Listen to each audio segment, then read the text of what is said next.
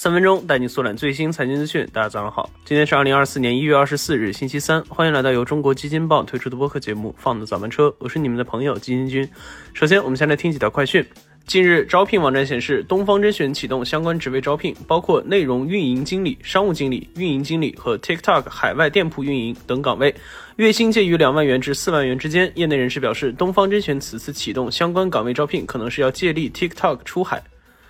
一月二十三日，花旗银行中国有限公司发布公告显示，自二零二四年五月六日起，花旗中国个人信用卡将停止交易功能，届时将无法继续用于消费支付等交易用途。该通知还强调，此项变动是花旗在中国市场退出个人银行业务的一部分，花旗在中国的对公业务不受影响。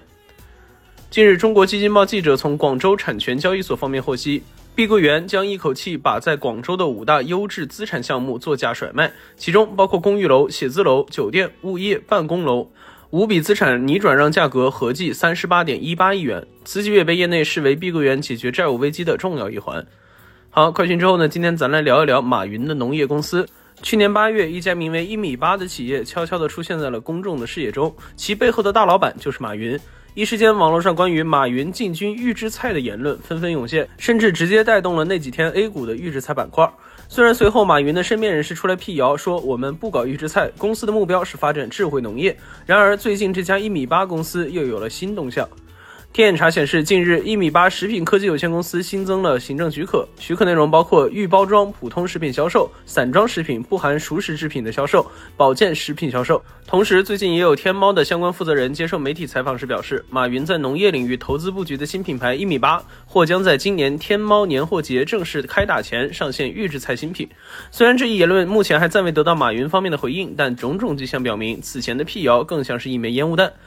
事实上，从去年公司成立至今，一米八已经在盒马和天猫推出了两款农副产品，分别是一米八鲜活贻贝以及一米八生动大黄鱼。而这两款产品也将马云的互联网思维体现得淋漓尽致。先说这个贻贝，这是他们推出的首款产品，通过各种创新技术，从养殖打捞到送到餐桌，全链条覆盖。这其中什么物联网啊、AI 实时监测等技术手段，通通用上了。不少人都调侃，这是全球首个赋能贻贝的公司。再说这个大黄鱼，众所周知，野生大黄鱼凭借其稀缺的数量和美味的口感，价格居高不下。而当前人工养殖黄鱼产业虽然已经很成熟，但却无法完全复制野生黄鱼的口感。而一米八深谙打造差异化的道理，直接在命名里写了“深海野养”。宣传中也充分体现了他们养殖大黄鱼的野性十足，当然野性也体现在了价格上。同等大小的养殖大黄鱼，一米八的价格平均提高了三到四倍。不过网友似乎并没有为野性买账，在一倍因为季节原因被宣布暂停销售后。